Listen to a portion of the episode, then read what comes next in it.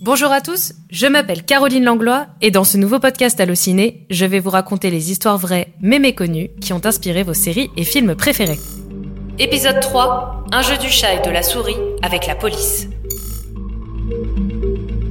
Imaginez que vous regardez les infos et que vous apprenez qu'un tueur en série sévit dans votre ville, qu'il aime ligoter, torturer, puis tuer ses victimes. Imaginez que ce meurtrier est peut-être votre voisin votre collègue de travail ou même votre mari, comme le découvrira à ses dépens la femme de Dennis Rader, un serial killer ignoré de tous. Tueur dont parle justement la série Mindhunter à voir sur Netflix, et ceci est une histoire vraie. Insaisissable. C'est bien le mot pour qualifier Dennis Rader, tristement célèbre pour avoir tué, entre 1970 et 1980, une dizaine de personnes. La série Mindhunter introduit ce tueur en série en fil rouge dans la saison 1 avant de le suivre plus régulièrement dans la saison 2. À la ville, Dennis Rader est un homme plutôt discret, marié et père de deux enfants. Personne ne se doute alors de ses déviances sexuelles.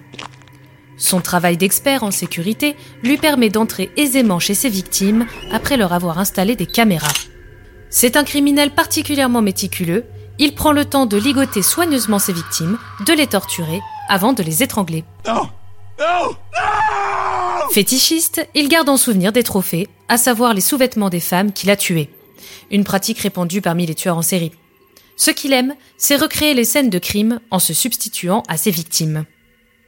Il porte leurs vêtements ainsi qu'un masque de femme et s'auto-asphyxie pour atteindre un plaisir sexuel en nouant une corde autour de son cou. Une caméra placée devant lui lui permet d'immortaliser ce moment.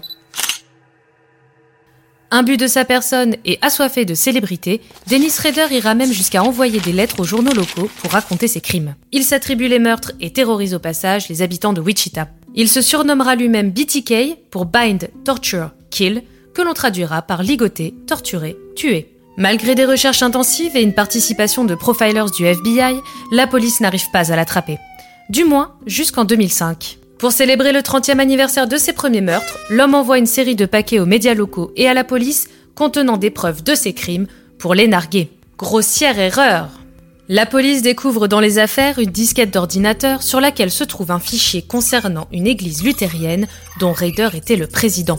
Fichier qui a été effacé par un certain Dennis. Les enquêteurs font rapidement le lien arrive à obtenir l'ADN de sa fille qu'il compare avec les traces retrouvées sur certaines victimes. Ça y est, le bitiquet est enfin arrêté. Après avoir plaidé coupable, la Cour le condamne à la peine maximale par dix fois. Le criminel est aujourd'hui encore incarcéré dans une prison près de Wichita où il est tenu à l'écart des autres prisonniers.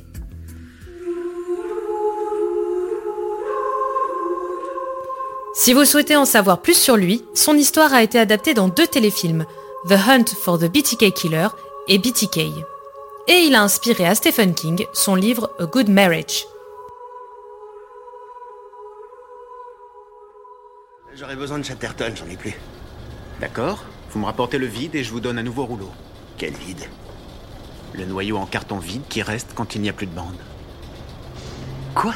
Pourquoi? C'est la procédure. Je ne vous en donnerai pas d'autre tant que je n'aurai pas l'ancien. Vous vous fichez de moi? Non.